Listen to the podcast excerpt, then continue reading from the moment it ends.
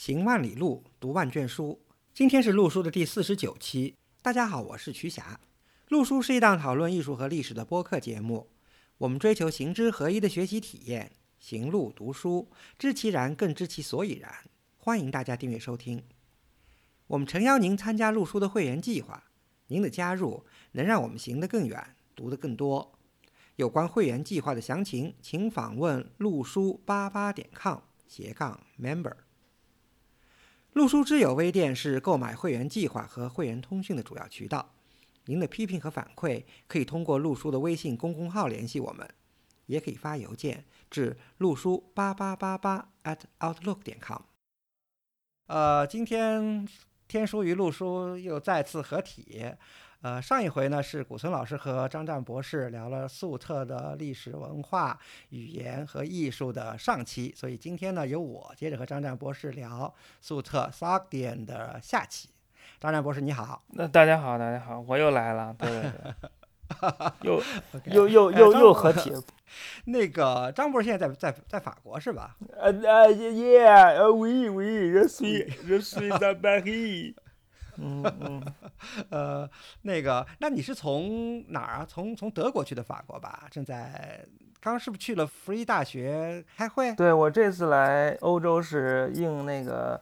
荷兰莱顿大学阿拉伯文化研究中心的主任 Petra 教授的邀请，去荷兰莱顿开一个关于阿拉伯征服的会议，然后讲一讲那个于田被吐蕃征服的过程，然后顺便呢就也去参加一下。在柏林自由大学召开的第九届欧洲伊朗学大会，这是一次哇，那是开了两个会吧？对，那个欧洲伊朗学大会，我就是去凑热闹的，我也不发表。但是就你没报告是吧？对对对，那那是我们专业我们圈里最大的会，所有人都去。然后四年一届，就跟奥林匹克似的啊。OK。然后我十二十二年前曾经参加过第六届。哈 哈，对啊，那个时候你开始读博士了吗？开始了，年轻懵懂的我还在大会上发言报告啊，引起轰动，一炮走红。哦，OK，那这次会上有没有什么新成果？呃呃，新成果我看倒不咋样，我听的那些报告我都不太满意，但是认识了一些新人，还是觉得不错的。呃，是年轻人吗？呃，年轻人，年轻人，做做大夏的，做那个木格山文书粟特的，对。啊，OK，那那这个伊朗学后继有人啊？对，后继有人还可以，还可以，反正还没断子绝孙，还能再苟延残喘一阵儿。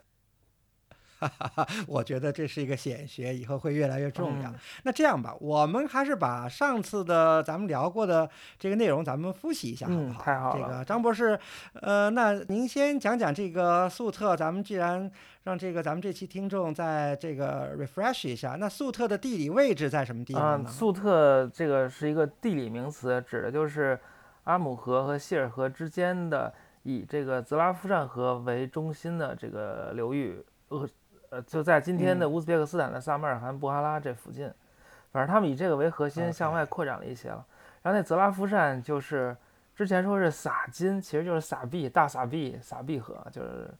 但是因为那儿有金矿，昨上回没说，那儿那儿其实是有金矿的，所以叫撒金河，撒撒金河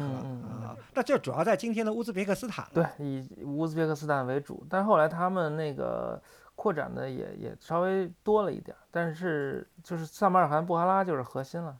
萨马尔罕布哈拉就相当于中亚的那个伦敦、巴黎，或者相当于伦敦、巴黎，或者相当于中亚的长安、洛阳，就这种感觉。啊，那其实它也能扩展到像像塔吉克斯坦，因为偏执肯特什么就在塔吉克斯坦，对吧？对对对，偏执肯特在塔吉克斯坦，但是偏执肯特离萨马尔罕就六十公里，非常近。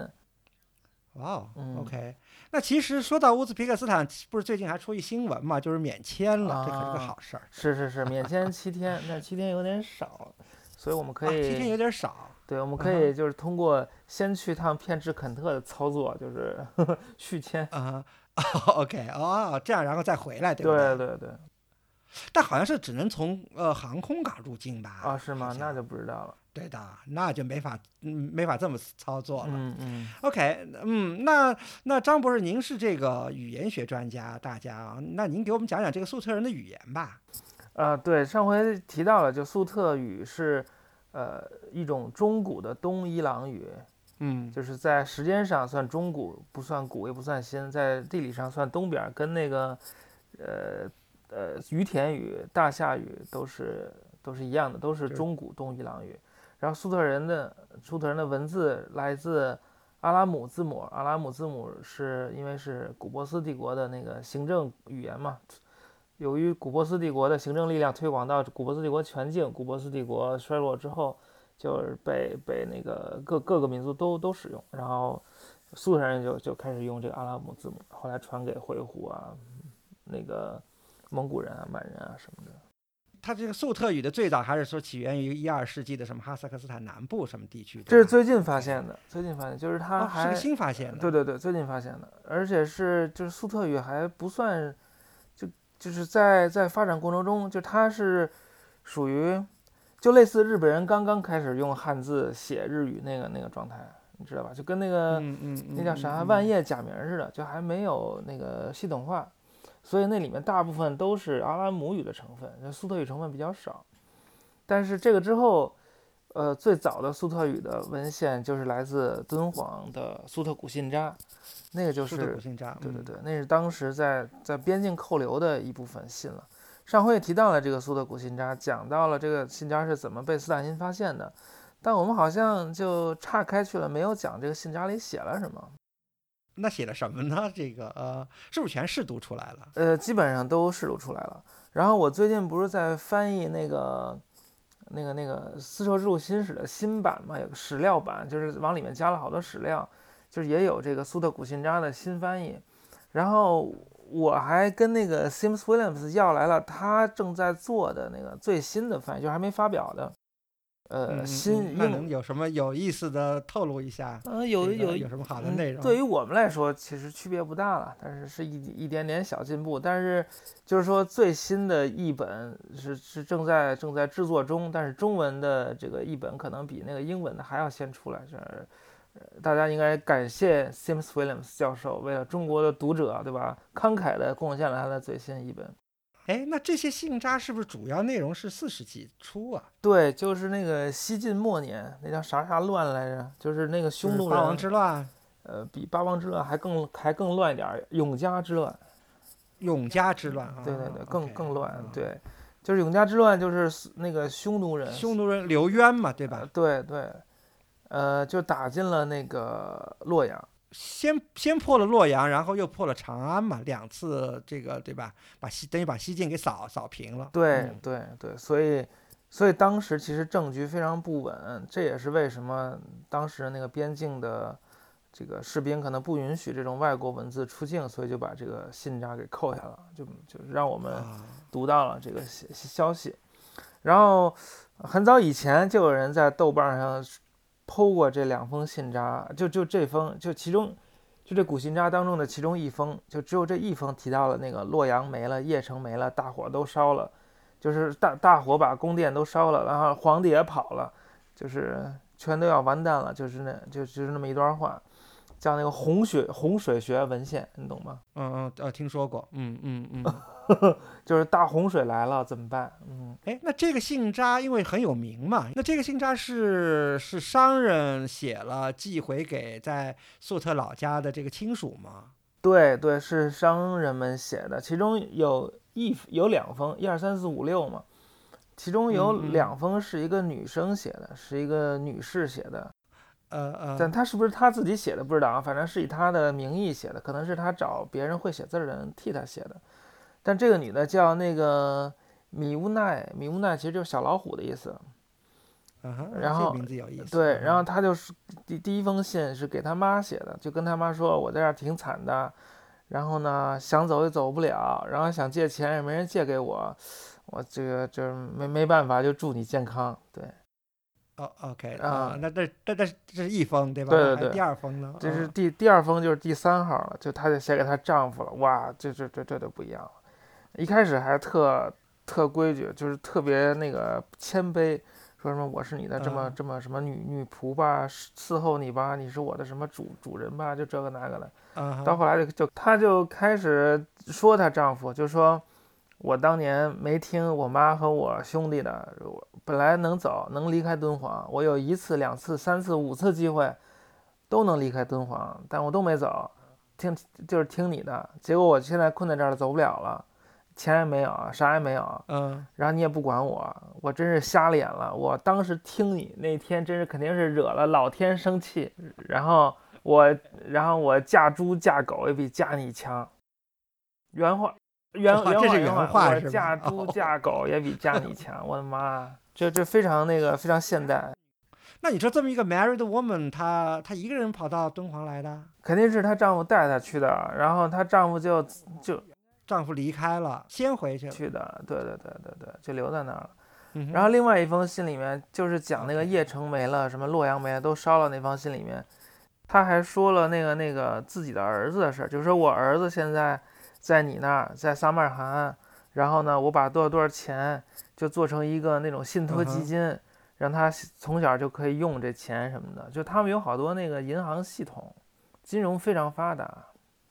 还说那个。哦，那钱，如果你觉得放那账户里面没有什么收益的话，你可以给它拿出来放在别的地儿，这让它收益更多。OK，就是这信用还是比较靠谱的。哎嗯，反正也嗯挺逗。那那这不就是从一个侧面，这个反映出当时的这个，就是在这儿行商这些商人，就是说和粟特本土还有相当紧密的联系。，对对，就是他们是有一个非常有效的商业网络的，大家之之间嗯嗯，不仅可以互通消息，可以向苏特那个本土的人讲中国政局发生了什么变化，而且还可以就是远距离遥控，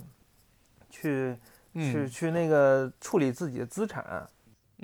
那看来这个粟特人自从在汉末，你看三国一直到西晋，可能这个时候就有很多的这个粟特商人在这儿行嗯商了。这可能和这个佛教传播也有一定的这个关系啊。这个就不知道了。这个我们知道的信佛教的粟特人的事儿都很晚很晚了，那会儿还没有什么。不过不是还有什么康康僧会对吧？康僧会对吧？说是粟粟特人，康僧会到底是怎么回事？他不康僧会是从 海路去的东吴吗？对的对的啊。那他是从印度走的嘛？但是啊他如果是从印度走的，他就离那个撒马尔罕是不是有点远啊？呃，好像这个姓康的这个，他们好像还从什么交趾，然后再去的是东吴什么的，好像还嗯走的挺、挺复杂的，反正，对吧？不过不过以前我们上回也讲过，就是在那个中巴友谊公路两边发现了哎好多那个粟特石呃碑铭嘛，就是石刻，就 graffiti，就是 graffiti 中文叫什么？就是在路上乱乱涂乱写的那种乱乱涂乱画嘛。嗯对，到此一游。但实际上就展现了，其实粟特人跟印度关系很近，他们是从印度翻山过来做生意的，所以这个康康国人到印度去也不是什么非常不可能的事儿。嗯嗯嗯嗯，应该是应该是，嗯嗯，好，这个粟特古琴扎其实描述的是一幅非常惨淡的景象，就是感觉苏特那个网络都快不行了。然后后来这个粟特古琴扎之后就没有跟这个连着的苏特语材料了，再出现苏特语材料，就是几百年后了，是吧？，对对对对，就到了突厥汗国的时代了，哇，就是第一突厥汗国时代，就是在草原上发现了几块那个粟特语的碑铭石碑，这时代是什么？八世纪吗？呃，五百多年，五百多多年，六对对对，五百多年，六百年初，就是六七世纪的样嗯子，嗯嗯嗯可能更多还是五百多年吧。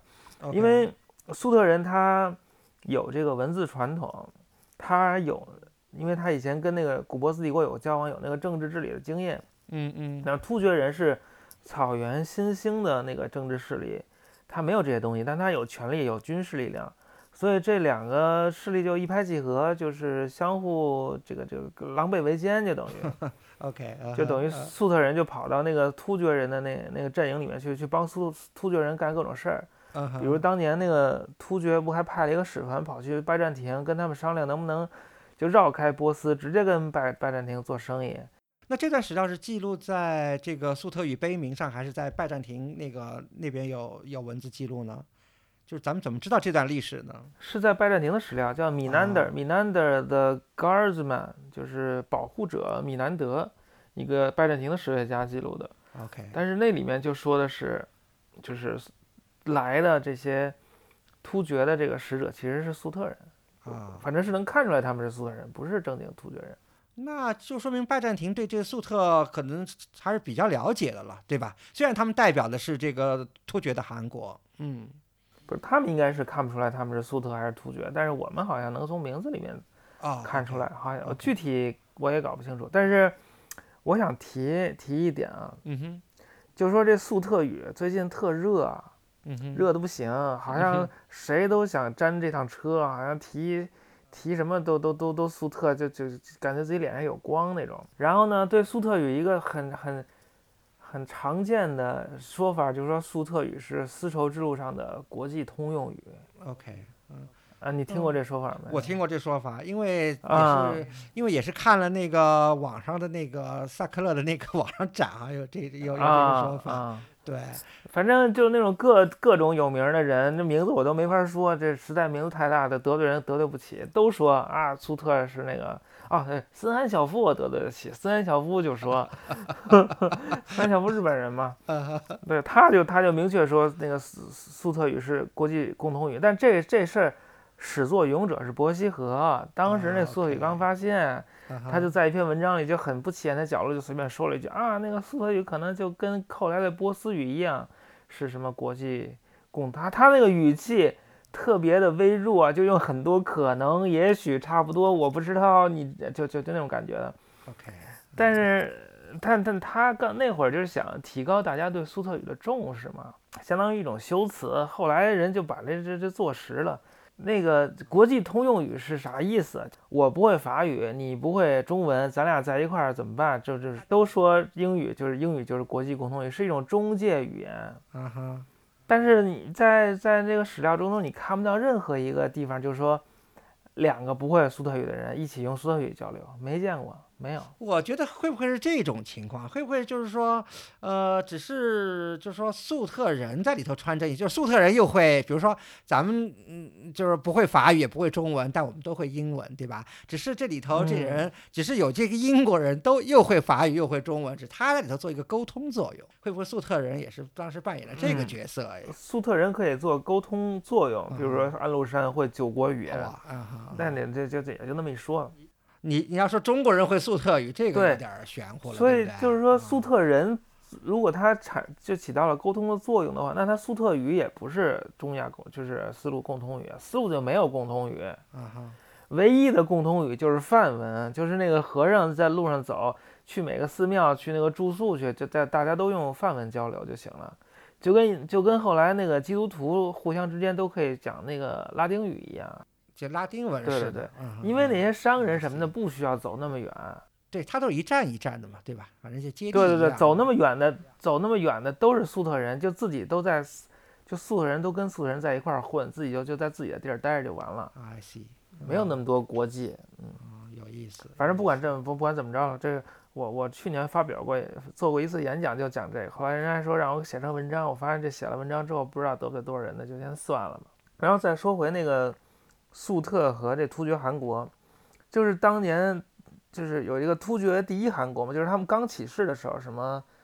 什么十点密啊，什么不明可汗啊，就是那个柔然刚刚不是说突厥是柔然的断奴嘛，然后。嗯呃，突厥突突然不堪柔然的那个欺压，然后就起兴起，然后就把柔然给灭了，相当于就取代柔然成为草原的那个霸主，在大概公元六世纪的时候，嗯哼，然后后来就出现了很个别一点点那个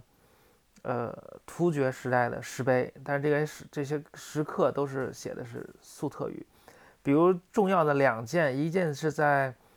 今天新疆伊犁哈萨克自治州昭苏县的一个石人儿，叫小红纳海石人。嗯哼，就这石人儿，就石人儿不就是不就一个石头立在那儿吗？但是他那裙子那儿就刻了一些字儿，其实刻的就没有多少。然后还有一大概三分之一就是埋在地下。然后这件东西没人真的好好读明白过，因为也没有特别好的照片儿，没有特别好的拓片。那诗人现在在哪儿呢现在就在原地，？OK，还在草原上。就在呃就在昭苏县，就在草原上。OK，嗯然后那草原那儿还弄了一个那个就公园似的，就把各地的那个那个突厥石全都全都集中在那儿，儿让大家看。有一个什么大人儿，一个女人儿，还有一个小人儿，说这是计划生育典范，就是一家三口儿。对然后林梅村曾经写过文章讲过讲这事儿，但他也就讲讲那个那个就是大概情况。然后日本人也讲过这事儿，但是没有真的读出来那东西。嗯，然后 Sims Williams 读过一点点，但是他也是根据那个不是很清楚的照片读的，所以这个东西还可以再做。我零八年的时候曾经去过这地儿，我自己还悄悄挖过，后来那个还被人给抓了。哇，抓了之后，我就表明来意，结果当地的那个考古部门的负责人还挺好的，带我去拿大铁锹挖了挖，然后呃把那下面的那些都挖出来了。嗯嗯，拍了照片？下面拍照片了，但是我那个学艺不精，我这读不出来，所以这只能搁放电脑里待着。但是这个就讲的就是，嗯，第一突厥汗国时代的事情，跟那个突厥的可汗什么的都有关系。嗯嗯嗯，但这个算比较小了，还有一个比较大的就是那个布古特碑，那个在今天的蒙古国，那个碑呢正面是粟特文，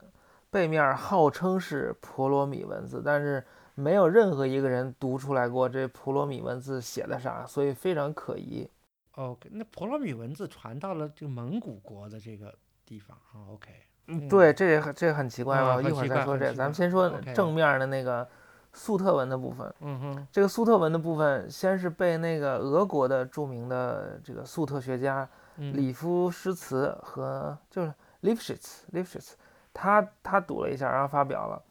发表之后，然后那个吉田丰和那个那个谁，呃，森山小夫，他们曾经去过那儿，拍过照片，做过拓片，所以他们又读了一下，反正就有些有些进展啊。然后最近又有又有进展，最近他们去弄了一个那什么什么 3D 扫描的东西，然后吉田峰又读了一次，然后刚刚发表在那个 r u g n a l Asiatic，就叫什么亚洲杂志，就是法国的一个期刊，刚二零一九年最新发表的，有有大家有兴趣可以找来看看，或者我找来放在那网上大家看看，嗯，OK，英，文的英文的，嗯哼，嗯嗯嗯。然后就就说啊，别人读的都不对，之前读的有这人有那人，其实根本就不存在。然后我就重新读了一下，反正就还比可能变化挺大的。OK，嗯就是这粟特这石碑这点事儿，可千万别能别拿就是就是谁谁读的东西就就就算数了，因为他可能另外一个人读就完全不是那么回事儿了。嗯嗯嗯嗯，他他现在这个读的情况都很不确定。然后再说回那个布古特碑背面的那个所谓的婆罗米文字，，嗯嗯嗯对，那个很奇怪，就就是其实他们在七八十年代，反正就几十年前，在蒙古就蒙古国发现过几个石板儿，那石板子上就有一些不认识的字。然后最近就有一个脑洞非常大的人，叫 Alexander Volvin，他好像在夏威夷任教。这个人呢，他就跟那个法国的那个德拉维西耶 H N 德拉维西耶，就是中文叫魏一天，一个法国的著名做苏特的学者，俩人合作就把这个这个板儿上的石板上的这个婆罗米文字就给读出来了。哇读出来之后，发现就他们读的是说这个文字写的语言很像一种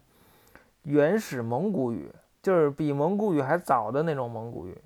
所以就就怀疑是不是柔然人的语言。嗯嗯嗯嗯，最近那个前前几个月吧，那个 H N 德拉维谢还来北大做过一次演讲，也提到这事儿，反正弄的那个设设备一大堆，反正特高级，然后照的照片还能调光影什么的，就是能够看出不同角度、不同光影下的它那个样子，所以就对那个解读有一些有些帮助了。因为很难得它是块双语碑嘛，那能够读出来的粟特语和这个所谓的普罗米文字的柔软语文字是能对读吗？不是他们读的那柔然语是另外找到的几块石板子，还不是这布古哦，特还不是这个布古特碑，哦这布古特碑还没人读呢，还还不知道，他就他就说已经风化不行了，啊，这个意思。那已经风化不行了，你怎么看出来那是那那是那柔然啊婆罗米字普罗米字母呢？我也不知道。我们于田就用婆罗米字母的，我就专门读婆罗米字母，我婆罗米专家。我看他们那我都看不出来，我一点都看不出来那是婆罗米字母，我看都什么乱七八糟，根本看不懂，也不知道是谁的问题。反正就是现在有人在干这个事儿，但是他那个那那其中一个人有有那个脑洞很大的这个名声，所以大家听一听也就算了。OK，好吧，嗯，OK，那下那下一次的重大发现呢？这个突厥韩国之后，再一次重大发现就就超级重大了，就是几何级数爆炸性的发现了，就是在吐鲁番的那个粟特语文书，这个上回讲过，是吐是德国吐鲁番吐太峪沟吧？是在吐峪沟，它是木头沟还是吐峪沟发现一个图书呃馆是吧？吐对，在吐鲁番好几处，高山古城、吐峪沟、葡萄沟一堆地儿，反正就在吐鲁番地区。是德国吐鲁番考探险队曾四次来过吐鲁番考察，曾经有一次，反正他们一来就好几个月，我印象里是第二次发现了一个特大的图书馆，每次都有挺多发现的，反正第一次就发现贼多。总之，他们就跟斯坦因不一样，斯坦因就是在一个地儿挖俩星期，赶紧下一站，再挖俩星期，再下一站。他们不，他们来这儿不走了。那斯坦因是一个人、啊，德国人是群狼啊，一堆人，群狼也就三四个人，没多少人。然后他们还训练当地民工，说用那个德语给他们给他们发口令，什么立正、稍息、齐步走，现那个呃维族老乡全都听得懂。然后那个他们在当地还兼职当医生，就是他们不是随旅行带点药吗？对，然后就有维族老乡来找他们看病，说有人听，有人说我听不见，结果他一看，说他一辈子没有挖过耳屎，然后他就给他挖出来，他从来没见过那么大的耳屎，挖出来之后就全。哎，我印象里还有什么村长的什么女儿在嫁哦，那那那我就不知道了，啊，反正，好像反正挺好玩的。嗯然后这个东西拉过去之后，就在就在柏林嘛，就在那个就在其实就在在对在那个勃勃兰登堡科学院，实实际上是那就是严格的说，总之这东西他们就一直在发表，一直在弄，弄了到今天还在还在做，还在做，嗯，还有没发表的，还多着呢。嗯，然后再之后的就是吐鲁，再就就是再之后就是敦敦煌的苏特文书了。敦煌的文书跟那个吐鲁番的区别就在于，敦煌是在藏经洞里的，所以藏经洞是没有被扰动过的，所以它是非常完整、非常大的，写的很多都是佛经啊什么的，有那个叫什么善恶因缘经，那善恶因缘经也挺逗的，就是有好多章嘛，好好多页，最后最后来来一句汉语，就是善恶因缘经一卷，然后曹家 什么曹家这个收藏的好，那那还真是粟特人，嗯，OK，嗯啊，对他们这曹家还有粟特文的经，所以就更证明他们是粟特人了。有道理。然后这个，敦煌粟特语文书，除了佛经之外，还有一件是那个鲁斯塔姆的故事。嗯，那那具体是什么情况呢？那鲁斯塔姆故事也特逗。呃首先，这鲁斯塔姆故事分两节儿，被那王道士还是谁撕成两半儿了，一长一短，一件在英国，一件在法国，两个能连严严丝合缝儿的，就是贴在一起。嗯嗯嗯，然后这个故事就讲的就是鲁斯塔姆，就是伊朗史史诗《列王记》里那个主要那个英雄嘛，他就活动在今天伊朗东南部西斯坦这个这个地方，然后他就在那西斯坦那儿玩儿，然后后来有一天他有个马，那马跟他特好，那马叫 Raksh，Raksh，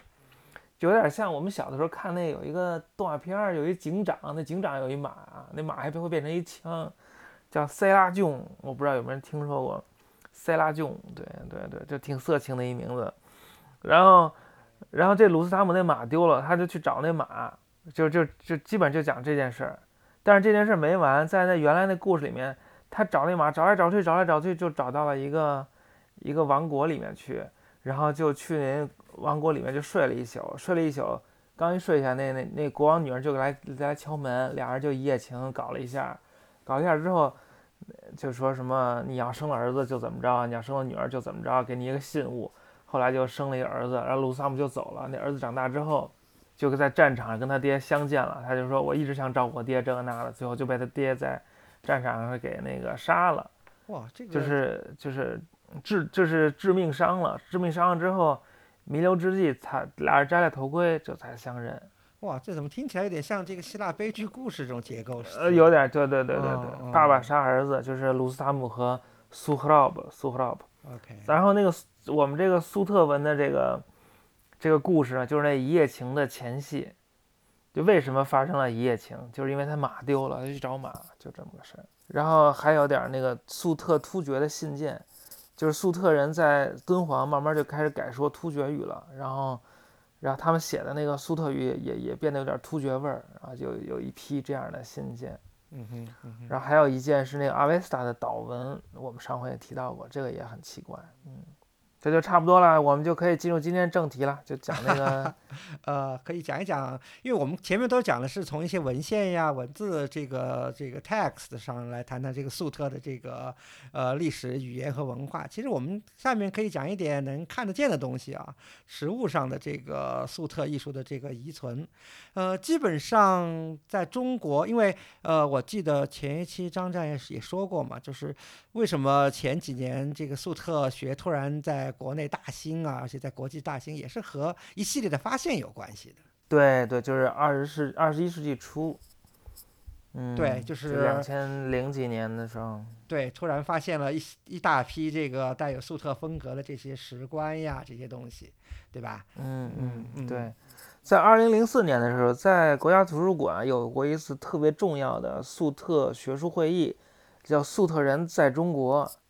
当时就是这些东西刚出来，然后一堆人就蜂拥而至，然后就讲一讲这些事儿。当时作为一个懵懂少年的我，就还、哦、你去听了是吧？啊，对，啥也听不懂，谁也不认识，还还强行被介绍给 Sims Williams，我说这谁根本不认识。啊，那已经是十五年前了，哎呦，真是，那倒真是对对对，懵懂少年。嗯、其实这些东西还挺有意思的，呃，基本上都和这个墓葬有关系。对，都是墓葬，基本都是墓葬。对的，对的。主要就是三个墓，一个是山西的山西太原藏在山西太原的于洪墓，于洪墓，另外嗯一个是在那个陕西历史博物馆的安家墓安，家墓，嗯还有还有一个就是在那个西安的西陕安西安博物院，的史君墓史君墓，嗯嗯，还有一个小小一点的康业墓。嗯，然后在国外那个呃日本那个 Miho 叫美秀博物馆吧，嗯，有一有一件，大都会有一件，然后其他地方还零零星星有那么几件的那个那个部件儿什么的。对对对，因为张战说的那个部件儿其实是最传奇的一个。其实我我最开始了解这批东西也是那个部件儿开始的就是在对在，因为我记得是也差不多是两千年左右吧，就是在那个因为第一次去弗里尔美术馆嘛，看到了那个特别华丽的那个棺床的前板，对吧？还有两嗯块侧板，所以然后再探索了一下，说是这个其他的有在那个呃 Museum g i m e 的这个就是几块围屏嘛，嗯，还有几块围屏是在那个波士顿美术馆的。对对对呃，拼起来拼起来一块，嗯、叫我们有的把它叫做官床，有的把它叫做反正英文叫做 funeral coach 的比较多，嗯嗯，对吧？就是这个在那苏特大展、苏特线上大展上有这个拼起来的那个复原图，然后每个部件都来自哪儿，它都他都指出来了，反正那个挺好的，可以看一看。哦，对了，我刚才漏说了，就是除了它的那个官床前板是在弗利尔，两个侧板在弗利尔，上边儿的那个围屏是在波士顿和集美，它上面还有一个两个就是代表一个门阙的，嗯嗯，因为它呃那是在科隆，科隆的亚洲艺术博物馆。嗯嗯，你去过科隆吗？我科隆我去过，但是没去过他的亚洲艺术博物馆。科隆不就是坐火车经过的时候吃一个香肠，看个教堂就走了吗？哎呀，我我觉得那个还是挺有意思的，因为其实啊，刚才我们说了那么多石棺吧，呃，比如说康业的、安家的、史君的、于洪的，应该说，我觉得可能弗利尔就是这个有个各有有许多部件的这个拼起来这一块，可能还是时间算比较早的。嗯，那个好像没有墓志，所以不知道是谁。呃，有有这种说法，就说是从北响堂的那个高欢高欢那个大北洞里拖出来的，就有可哦能是高欢，但这只是传说，实在是没有任何证据。嗯知道吧？嗯，有人觉得呢，那个尺寸呢和那个上面那个大北洞的那个上面的那个所谓的那个墓穴吧，还挺挺挺就是挺契合，但这个实在是没有任何证据。嗯但是呢，说他从安阳这儿出来的呢，还可能比较靠谱。嗯，对，嗯反正我这次也是第一次啊，说来惭愧，第一次去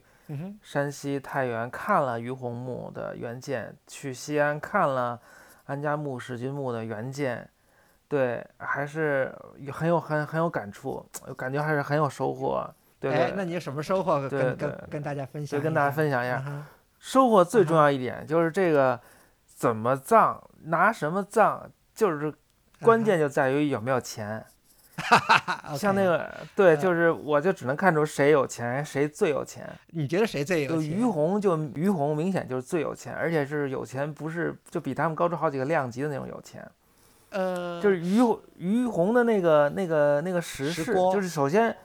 对，就那个石头房子，就对，首先就那石头房子肯定是最好的。没钱做石头房子的才做石头床，石头床啊，但石头床也有，石头床也有简单的，也有复杂的，对吧？对对，也有简单也有复杂，也有有钱也有没钱的。然后石头嗯床是第二集，第二集再往后才才做那种随便弄个什么线刻就就就了事儿的那种，那那就不那就不说了。然后那个石石石头房子里面那于红的那个材料都是汉白玉啊，用了好好多吨呢、几吨的汉白玉，反正贼贵，看上去，它雕的也贼好，嗯，它那东西就就不一样，比那个史君那黑了吧唧那时候强多了。而且这于洪他说自己是虞国人，虞国就是对吃的那个鱼，带鱼、平鱼、草鱼的那个鱼。嗯嗯。那张亮，你从语言学来分析，你你认为这是怎么回事儿呢？现在呢，就这虞国在哪儿，有很多说法，有很多人都想来，都想来，来去取取得这个说法很多。取得这个桂冠，呃，其中很多呢都是历史学家想来解决这个问题。我奉劝各位历史学家，您不懂语言，您能不能歇歇？您问问懂语言的人，这靠谱不靠谱？别自己一拍脑袋就瞎说，我真是为你们感到羞耻。然后他，但是有一个历那个冯培红，他做的挺好的，当然他的结论肯定不行，因为他也不懂语言。但是他发现了一件我觉得挺重要的事儿，就是那木质啊，有这“鱼”字儿的这个地儿，那“鱼”字儿是挖下去挖了，之前有一个字儿给它挖了，重新刻的那个“鱼”字儿，啊，这个很有意思。那为什么这么不知道，而且他就说之前的那个字儿好像是有三点水儿的，之前是一个带三点水儿的字儿，一个三点水儿的砂锅，后来那个字儿不好，给它挖掉，又改成这个带，对对对，而且嗯根本就没说人家于洪是粟特人，没有任何一个字儿说他是粟特人的，这于国也不是粟特呀，对吧？但是至少从图像信息来说，显示的还是粟特这的。图像信息我也觉得我也觉得不太像，因为这个于洪墓的嗯一特点、特点就是它那里头那飘带特多，全玩飘带，人人都带飘带。那飘带就跟那个萨珊那个王萨珊国王那个脑袋后那飘带一样，嗯嗯，但在嗯。其他的那个那个墓里面，反正没有这么强调飘带。也有飘带但是对啊，但是那那但是就是因为现在咱们说这些石棺啊石锅，它有一个共同的图像，就是戴那个就那个鸟人嘛，嗯，就是戴口罩的那个那个鸟人，因为于洪的那个鸟人是在他的那个门下的那个基座上，对对对对对，因为这个是所谓的这个 hard evidence，对吧？嗯所以嗯，啊，我我最近还有发现，我还有收获，我还不嗯光去了山西太原、西安，我还去了敦煌。我去敦煌看了那个敦煌那吐蕃展，敦煌现在不是有一批走私文物在那儿悄悄展吗？那批走私文物就是普利策他们家的，然后弄弄特好，都是从那个青海什么都兰大木那些地儿呃弄走的。然后那上就有好多那个有一个金片儿，就是金子做的那种那种那种浮雕，然后就是鸟人儿的，其实就是锦大罗啊还是什么，反正就是那种印度的那种那种鸟人儿的图案。那就是说，这个粟特这个鸟人人头鸟身的这个图像啊，并不是从粟特传过来的，而他们就采用了在中国已经流行的这种人头鸟身的这个东西。嗯，但是我知道，因为张战张战提到了景纳罗嘛，景纳罗其实就是后面的以后的金金翅鸟嘛，就是会发会发各种各样声音的金翅鸟，应该说有可能是一种来源之一吧。但我看到有一种说法，我我我想来求教一下张战博士啊，这个说是因为它都和墓葬有关系嘛，因为大家知道这个粟特人这个有一种这个。葬制，它是第四天落葬，前三天是搞一些仪式活动嘛，对吧？说是要把灵，嗯嗯说是灵魂还在世间游荡，然后通过这三天呢，家人进食，然后呢举行仪式，唱赞歌，请祈求神明呢将这个灵魂导引到他那个桥上。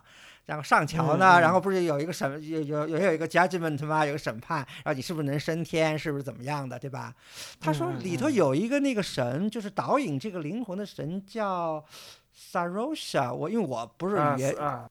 对啊，Srosh，Srosh，这 Srosh，这这事儿，嗯哼，这事儿就是我老师说的，哦就是吗所有所有讲这事儿的人，他都必须引，就我是从哪儿听说这事儿，所有人都引一样的事儿，就是说啊，这是那个 Octor Shelver 教授有一天晚饭这这时候聊天儿时候说的，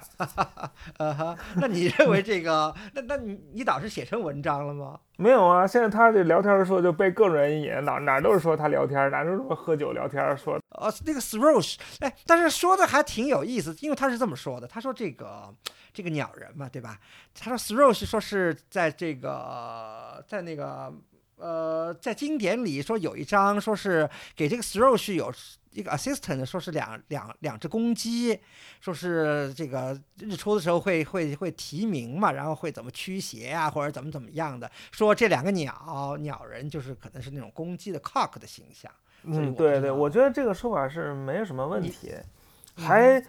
那个张小贵就是暨南大学的一个做仙教的人，还曾经试图挑战我们我老师这种说法，我简直气死我，就是岂有此理，你知道吗？哎呀，然后他就说那不是什么的，我觉得没那个没什么问题啊，但只不过就是他们粟特神话里面有嗯有这个呃鸟有这个公鸡啊什么这个神的这个传说，同时他们又看到了在中国。呃，有这个鸟人头鸟呃身这个形象，所以两项这种形对两相结嗯合就是为我所用这种感觉。嗯，说还有一种，嗯哼，说还有一种这个这个，就说因为也因为。嗯因为粟特人肯定当时，你想他这个藏制，虽然虽然它的核心是还是粟特的那个那个那个呃索罗亚斯德教的部分，但是他已经采用了中国形式了，对不对？嗯，而且嗯像这种鸟人这种东西吧，你想它又有经典的依据，又有这个景纳罗的形象，还有一种，其实我也看到一种说法，我觉得还挺有意思的，说是这个，因为。呃比如于洪是埋在太原的，对吧？嗯安家嗯是埋在陕西的西安的，我们洛阳也出了，安阳安阳也啊也也出了。其实，在中国的北朝的大墓里啊，墓门上很多时候都有这个表示四象的那种鸟，就是那嗯个那个玄武，就朱雀是朱雀啊玄朱雀，因为灵魂，因为它肯定是表示一个就是进入一个灵魂的一个通道嘛，它肯定有四象，比如说像在那个徐显秀墓的那个墓门上，就是和安家墓那个墓门在同一个位置啊，它那嗯个券上面就是两只鸟，其实是表示南方的方位，它门呢。门的那个两扇门上分别是这个青龙和白虎，是其实是东就东和西嘛。北因为是看不见的，因为是玄武，因为它是不表示出来的，所以它只用这个三个方位来形容这个你进入天国的这么一个方向的一个一个这个四至的这个感觉。所以有人也说，哎呀，这个。嗯，把它放在这么重要的一个位置，然后怎么怎么样，也可能就是因为来源肯定不是单一的，肯定是多种。对对，而且而且我们看到现在看到这这些东西，其实它的时代都是很接近的。因为那个弗利尔那个就是拼起来的那件，咱们现在不知道什么情况，对吧？但嗯其他那几件有就有墓志嘛，都基本上是在五百七十几到五百九十几这么二十几年间的这些东西。我还听过一种说法，就是说北朝不是那谁灭灭佛嘛，那个周武帝灭佛，周武帝，嗯哼，灭佛之后，那这些佛教之前那么有钱，都搞搞出各种工程雕刻的，那你一灭佛，嗯那些刻工都没没活了就，没事儿干。对，没活了，就只 只只能这个是这个是个有兴趣，OK，对挺好，没活儿就只能接这素菜人的的活儿啊，对吧？那我接素有菜，钱，对我接素菜人的活儿，但我手艺就是这个，你让我给谁刻，我都就就就就就这两手儿，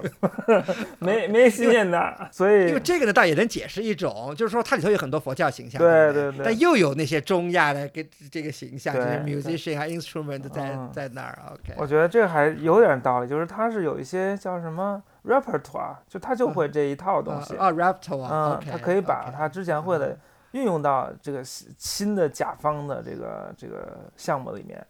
哎哎，张湛，你还记得若干年前我们其实，在有一次网上，我可能你都忘了、嗯。讨论过那个大都会那个那个史观吗？你说是你那个上班那地儿的那个老板哦弄的就是是大是。都会的，是 Shelby 啊 White，对 Shelby 吧 White，对 Shelby White，还有一个叫什么 Levy 呃什么 Levy Leon，Levy Leon，Levy Leon，yes yes 嗯 yes 嗯 yes。我哎，但是我查文献呀，他们藏了两只呢，另一只你见过吗这没见过。我先说一下这俩人啊，这夫妇俩人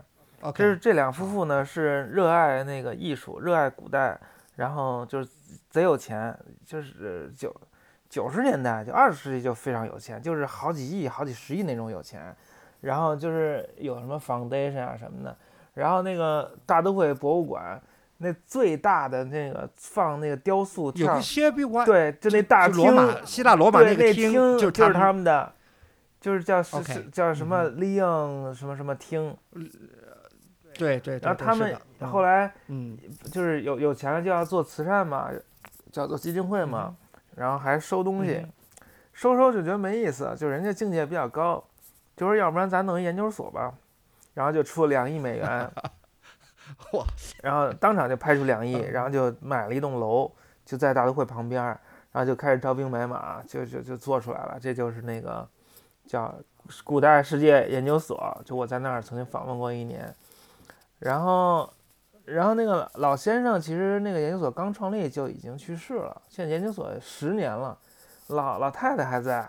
哇，我们那烧一外老太太太太牛了，特有精神，每天打扮贼美，就穿穿的那种各种精致的衣服，带一大链子，然后就金链子就来了，然后这儿看看那儿看看。然后我去演讲的时候，他也来了，还还挺好，还还特感兴趣，觉得我讲的好，还说，哎，要不然你干点什么别的，反正我也干不了，挺好的老太太，嗯，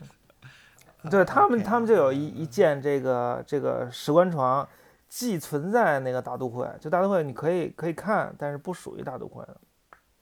嗯嗯嗯，因为这我我查文献有两只，嗯，一只是给了大都会，另外一只只是有一个局部的一个图片，搁家里自己睡了，可能有有可能啊，这不知道了。嗯，然后我们讲了这个山西于洪墓，然后还要再讲讲这个安家墓、史君墓。嗯哼，那安安家墓就是那个围屏石榻了，然后都是彩色的，然后比较简单，那上面都都对，都画他们各种吃喝宴饮，不是跳舞，就那那些场面，没有什么特别就是出人意料的。对的。然后，然后那安家木还说他是大天主，还有一个墓志出来嘛，大天主。是的。那大天主就是说他是宗教领袖嘛，相当于。说他说父亲的名字也有，说叫因为只有中文嘛，他没有那个粟特语叫突见，所以这个也不知道是什么意思。嗯嗯，这个不知道。嗯，我对那安家木志没啥兴趣，我觉得反正就就挺热闹的，就得了呗。套话吧，反正。对对对对。但是比最有意思的是那个史君墓，那史君墓是一个石头房子啊，石头房子那四周一圈，对，都刻了那个图像，而且是有叙事性的那个图像。对的，嗯，然后一般就认为是展现他的一生啊，从那个出生开始，一直到后来死。然后他最有意思的是展现他那个去世的图像，就是说有一个桥，有有就有那桥的那个地儿了，对吧？升天了，就就对，就那个图像。有那桥，然后那桥头那栏杆上还生还生着两两团火，然后那对着那火还有两个祭司，先教祭司。祭司。仙教祭司的最大特征就是他戴一口罩，然后手上拿一棍儿。那棍儿是那个几种树枝，就十二根还是二十四根树枝绑上那个棍儿，是仪式时候用的。他戴口罩就是怕那个唾沫星子喷到火上脏了火。今天的那个伊朗的还有印度的那些拜火教徒的祭司还戴这种口罩一样的。但是比较有意思是在这个桥边上还刻了两两只狗，嗯。嗯，狗也是，我觉得也是可能度化的这个一一一种媒介。对对对，就他们不是要停停尸 停尸三天嘛，就让那狗看着那个，对对，看着那尸体叫狗视，对，狗看狗让狗看着那个尸体看三天。但是这个其实看三天这事儿人人都知道，这个没什么新鲜的。但是这两只狗就比较有意思，为什么画两只狗？嗯，为什么？在那个在那个中古波斯语的文献当中。也说了要让那狗看着那尸体，但是就说是一只狗看，嗯嗯，但是在那个阿维斯塔，就在那更古的那个文献当中，就能看出他用的那个狗那个字儿用的是双数，啊，就是他说的其实就是两只狗看，啊等于到了中古波斯的时代，那中古波斯语的人就没看懂那个之前老祖宗那个那个那个指示，就以为就一只狗呢，所以，但是这粟特人他们知道。这只有两只狗，所以他们还更好的保存了之前的这个这个传统，所以这个是一个很很有意思的，就是文献和图像结合来来解决问题的例子。这个非常有意思，而且这个史君史君墓吧，它还挺有意思，因为它不是个石锅嘛，它完全就是在嗯建筑上一些构件呀，还是比较这个比较贴近这个写实的，而且它很有意思，就是它的那个。墓志铭啊，是像一个牌匾似的挂在那个门额上的，就它那个石锅那个门额上，嗯而且是双语的。嗯这个我想，这个张张占博士肯定有许多要讲的。啊啊，对对对，他这墓志当时当时这墓志来的时候，就就是就到荣老师手里嘛，他那个那个那个那个拓片，然后就在办公室我就看见了，当时就就说这这这墓志太不一般了。因为什么呢？因为那个汉文部分写的实在太烂了，就是语语法不通，是这意思吗？语法特通，语法没问题，那嗯刻的太烂了。哦，哦写就是他那个哦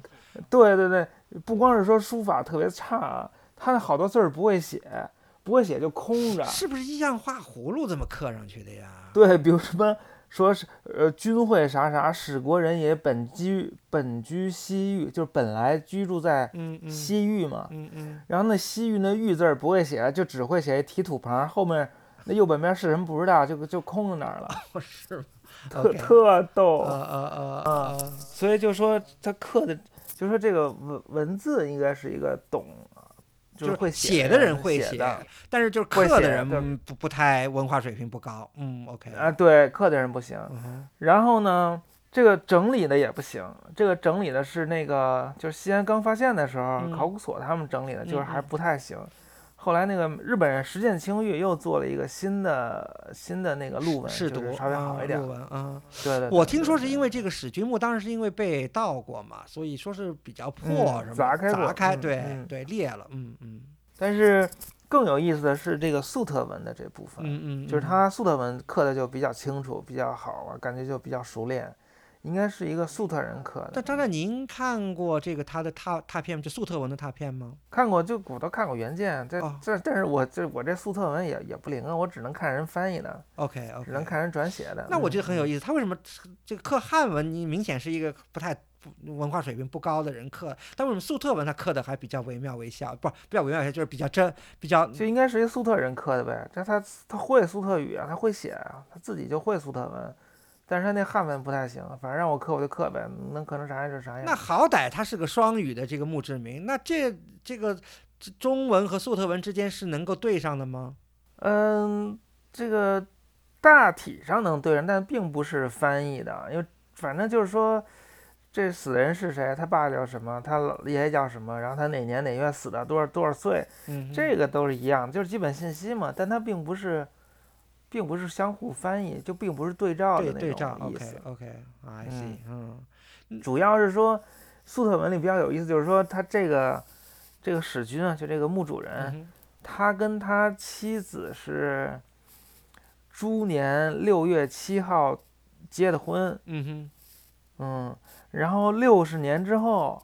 他夫人还也是在猪年六月七号去世，哦哦，OK，所以他们就是等于结婚了一个甲子，六十年整。因为这个史君啊，他那个他那个，因为我看那个，因为我看的是英文文献啊，他的那个上面讲他叫这个 Werkak，嗯，我不知道怎么怎么发啊，，对，嗯怎么发音对对，就是 weird cock Weird- weird cock，weekak，weird cock，他活的可嗯。长了，他活了大概八十快九十岁，八八快对八十六岁。八十，六岁啊、差不多啊、这是挺挺能活的啊、然后他老他们不是结婚了六十年，他是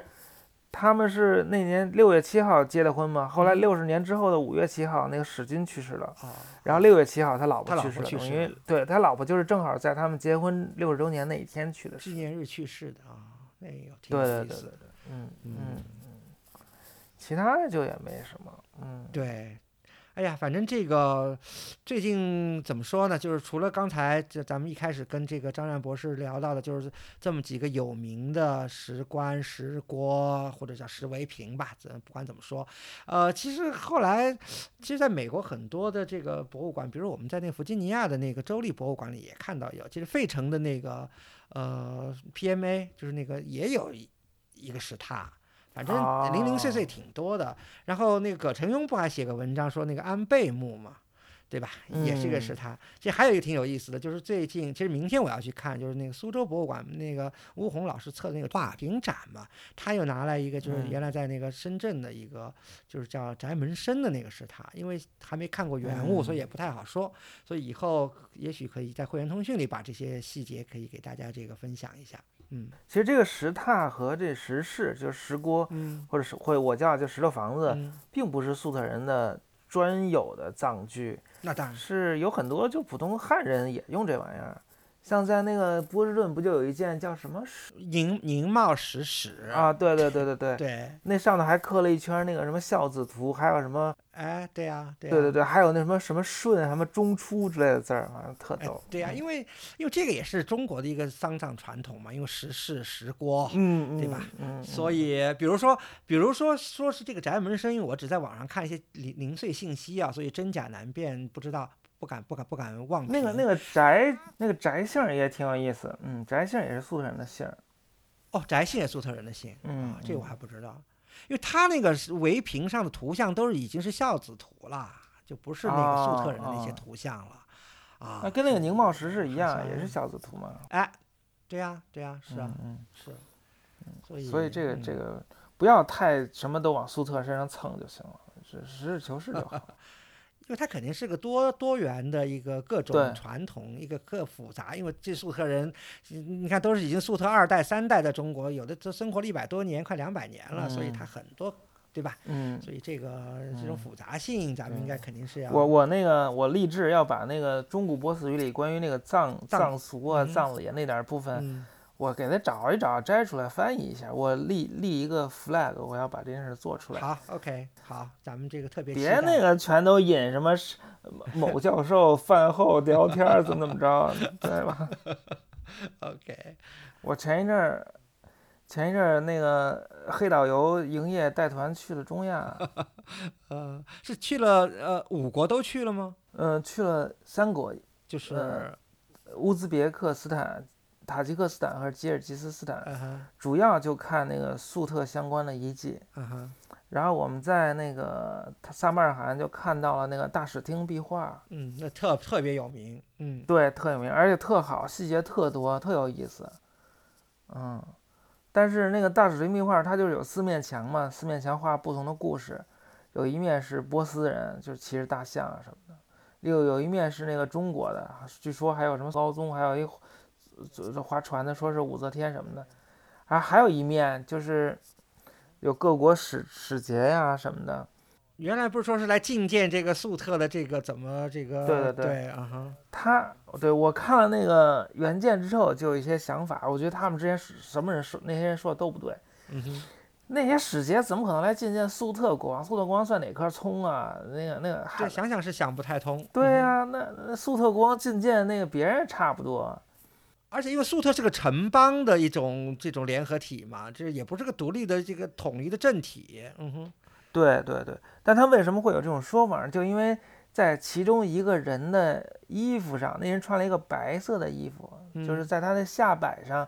有那么一段粟特语的题记。嗯嗯嗯，是说就说？谁谁谁，谁谁谁觐见粟特国王的时候怎么怎么着，怎么怎么着。嗯嗯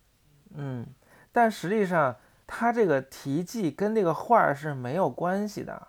嗯就如果比如说我想画一幅画儿，然后我想说明一下这个画儿到底在干什么，我不会把这个说明的词儿写在那人衣服上的。那是后面人的 graffiti 了，是这意思吗对？OK，对，我觉得就是后面人随便写的，所以就这个就干扰了大家对这幅画儿的那个的判断，嗯，对对对，其实答案早就有了，就是在那个中文史书里面，在那个通典里面就说，何嗯国城国城楼北壁书，哎，国城楼北壁画华夏天子，西壁则画波斯福林诸国王，东壁则画突厥婆罗门诸国王，那就是其实就是嗯突厥，OK，啊反正就是一一一个一个一个墙就画一个地儿国王，具体是哪个倒倒不一定啊。但是人家就是说，这其他地儿也有这样的，所以那个那个那那是哪哪个方向？反正就那大的那那个，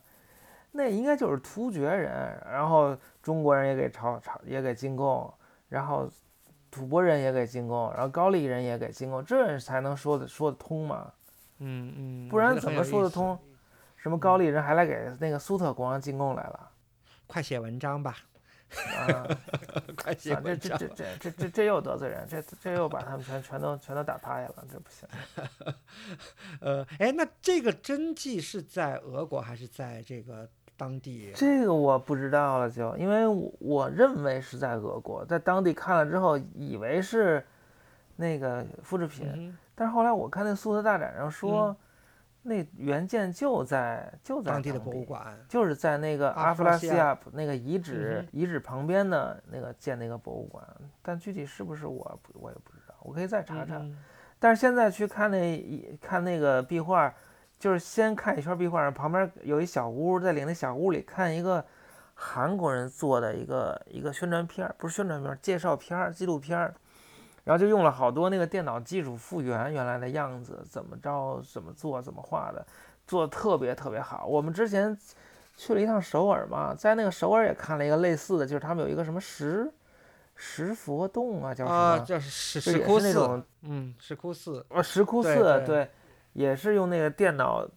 特技，然后就一块儿一块儿是怎么摆啊，的，对，就就是怎么垒起来的，然后怎么做起来的这个，对，嗯特特别好，特别清楚直观。然后那个他们也做了类似的，也特别好，而且还是中文的，有中文的，嗯。然后各种什么史书啊，什么唐新唐书、旧唐书引啊，都特溜。然后那什么粟特文题记也都翻译成中文，这我都没想到，反正给就是超超出我的预料，很好做的。感谢韩国哈那个那个大财团。哇 OK，呃，那还有，那那个偏执肯特去了吗？那个塔吉克斯坦那个去了去了去了偏执肯嗯特，然后一一进塔吉克斯坦就很凉快了。我们在那个乌兹别克斯坦差点没热热死，然后偏执肯特上还遇到了我的之前，我之前不是说我参加过那个维也纳的那个欧洲伊朗学大会嗯嘛，就是我在维也纳认识的一个哥们儿，当时他就是做粟特文献的，博士毕业之后。就突然就是渐渐改行，就改当考古学家了。现在偏执肯特就在就在他的领领导下在进行挖掘。是他是俄国人吗？他是他，哦俄国人俄国人，他叫那个中文名叫卢派沙，澎湃的派，沙子的沙，还经常来中国讨生活，经常来中国做做演讲、做报告什么的。他是非常罕见的，就是他是一个真懂粟特语的人，世界上就没有几个，十个以内。他还出出版过那个粟特人名的那个史书，就把世界上出现的所有粟特人名全都收集起来了，特别厉害。之前不是提过那个布古特碑是由俄国那个最厉害的那个那个粟特学家 Lifshitz 嗯哼，呃做的翻译嘛？他就是 Lifshitz 的学生等于就是对，等于是新一代的新一代的这个个粟特学特学家了嗯，对，然后现在在又搞又搞考古了，在那个遗址上穿的，反正呃脏了吧唧的，反正全全是土嘛。嗯但是就是感觉特别英勇无畏，什么都能干。是吗？因为偏执肯特，偏执肯特的发掘从一九四零年代到现在已经发了快七十多年了。他们每年就只有几个星期的时间能在那儿挖，可能三个星期还是五个星期。对，不是说全年都在那儿挖，啊，就只能挖很短的时间。然后今年挖出什么就是什么，不一定挖出什么来。啊，I see。嗯，那好像我因为我看考古报告，经常是因为也也是英文文献啊，就是那个 reception hall，因为有很多其实也都是说是两层到三层的民居嘛，然后当中是一个嗯像一个圆顶的这么一个 hall，然后四周都有壁画什么的，基本上这么一个 pattern。最近有什么新发现没有？最近他们发现了一个一个柱子的那个柱础，嗯，是也是一个一个庙，就很嗯小的小柱子柱础，好像也是一个庙。然后还有一个一个一个神像的那个下半截，就是坐在那儿那个神像，好像是印度的那那一套东西，哦，是好像是湿婆和他老老婆吧，OK，好像类似是那种的。嗯，反正这考古发掘能挖出啥来，这都不一定。在那儿特别苦，当地有没有挖出相关的这个呃那个索罗亚斯德教的这种形象和我们这个石棺床啊那像形象能够有勾连的嗯这种东西来呢？好像没有。当地还是没挖出好有多都是那个娜娜女神的形象，就是四条胳膊，然后嗯坐在那个狮子上那种。OK 嗯 OK 嗯啊，跟我们这个这儿很不一样，因为它毕竟是民居嘛，那民居跟藏剧上面东西还是不太样，也是一样的对对对也可以理解，嗯。嗯，可以理解。那最后就偏执肯特好像最后完蛋，就是粟特最后被这个倭马亚王朝的那个阿拉伯征服的最后一段了，好像是八世纪初吧，对吧？对对对，就是嗯是是是，偏执肯特有一个小国王叫那个迪瓦什提奇，嗯，然后他就呃本来是一个小小破国的小国王，其实是乡长嘛，相当于这乡长 后来发现萨马尔嗯罕的人被干了，然后他就自自称是那个大国王什么的。啊哈，哎，我看是不是好像我看文献，他还怎么他还有幅壁画，怎么把这个因为年代能够定下来，说是把这个破撒马尔罕的那个破城的那个阿拉伯人破城的图像给他画在壁画上了。我觉得他倒挺有闲情逸致的，都已经这个兵临城下还能干这事儿。对，画了一个那个画了一个工程投石器的哎，对对壁画，对对对，That that's what what I'm talking about 嗯哼。对他没有我们得到的留下来就只是那个在发射部分，就有几个人拉着那个工程投石器，就是因为嗯要靠人的重量把那东西拉拉起来嘛。啊哈啊哈，就是你也也有你先得站在那个东西上，然后你一下来，它那个重量重量失去了，才能把那个石头扔出去，好像是那样的。啊这样，嗯嗯。嗯，但是但是他这个就是，后来这挺逗的。这个萨马尔罕这个国王，就之前那国王不是这个德迪瓦什地奇，嗯有一国王叫嗯乌勒加，他还给那个唐玄宗写过信。嗯嗯嗯他给唐玄宗写信，就是说原文啊，我念念啊：臣是从天主普天皇帝下，百万里马蹄下草土类奴，就是我是一泡屎，我是一泡小小屎，然后我来求你，求你说什么？说臣呃为，我看看啊，叫什么啊？京津六年到今天就是七七一二年，被大石元帅。呃，义密屈底波领众军来，领众军兵来此，共臣等斗战。臣等大破贼徒，臣等兵士亦大死损，为大使兵马极多，臣等力不敌也。臣入城自固，乃被大使围城，以三百抛车傍城三穿大坑。就投石车在那儿砸啊！对对对啊对，就是啊三百个投石车，就给啊给我这城里打三仨大洞，所以这这打了仨大洞，就跟那个那壁画就合上了。其实啊，还挺有意思的。嗯，这个地下的一颗小屎给那个皇帝写信，就讲了这事儿。嗯，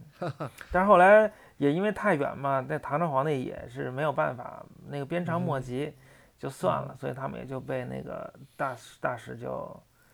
呃，就征服了。征服了。对嗯对对对，就这屈里波也不行，那屈里波说是将军厉害的不得了，后来那个换领导了，那个那个嗯哈里发换了，他立刻就被搞下去弄死了。OK，嗯，嗯，哎呀，所以所以粟特虽然这个、嗯怎么说呢，咱们不用灭国这个词吧，反正就是被伊斯兰征服了吧。那其实，但是他们这些人的余绪，在中国人还是挺有怎么说呢，还挺有作为的。对吧，对，因为玄宗，就是像安安像安禄山这些人，嗯史思明这些人，嗯嗯嗯嗯嗯，对。但是在安史之乱之后，其实整个唐朝社会有一个呃转向，就是不再那么开放了，开始那个歧视外来的人。然后那些粟特人也都不说自己是粟特人，都说我们祖先都是皇帝后代，什么就都开始玩玩玩那套了。嗯，嗯嗯嗯，I see。哎呀，反正这个就是历史啊。对对对对。那那那那张亮再说个有趣的事儿，咱们就收尾了。再说个有趣的事儿，说个什么嗯？呃，哦，就是，嗯，反正最近粟特相关的那个发现还是挺多的。呃，嗯在尼雅也出了一件粟特的古代的文书，就是跟那个古古信札差不多时代的，现发在了那个就张广达纪念文集里面。然后嗯最近于田也出了十几件粟特文书，嗯然后刚刚出了一本小书，就把这个也都收起来了，收集起来发表了。然后在深圳的一个民间的博物馆吧，私营博物馆叫望望野啊，就不什么博望啊，还叫什么，反正也收了一件那个叶城出的汉语粟特语双语木志，OK，又出了一件那个双语木志，还挺好玩的。嗯嗯反正就最近老有新东西出现，但是这个读读读粟特语好像总是外国人在读，我我们都不太行，我也不太行，所以那个国内国内谁读得好呀？没没人会读，就是矮矮子里拔将军也就也就我了，嗯，但其实其实我也不会，就是我你让我读我也读不懂，不认识那字母，我就没学会。然后呢，就是我们就最后一个环节了，就推荐了啊。所以这个这个学期，这个学年吧，两个学期，每周末可能去北大开个苏特语课，应该应该在在在在在历史系，我不知道，有兴趣的人应该都可以来，嗯。但是这个是有时效性的嘛？但是我我推荐一本书，推荐那个那个普利本的那个《安禄山叛乱的背景》，推荐翻译成中文了，那书挺好的。好的，好，那既然张大博士推荐一个，我就推荐一下，就是乌鸿先生在呃苏州博物馆策划的一个新展，叫做画屏，就是 Painted Screen。乌鸿先生是以前写过一个《重评》这本书，所以他策了这么一个展，所以具体内容我准备明天去看了以后有机会跟大家分享一些。好嘞，好，那谢谢大家，谢谢张湛博士，好好，谢谢瞿霞，再见。那我们这期节目就到此结束，下期再见。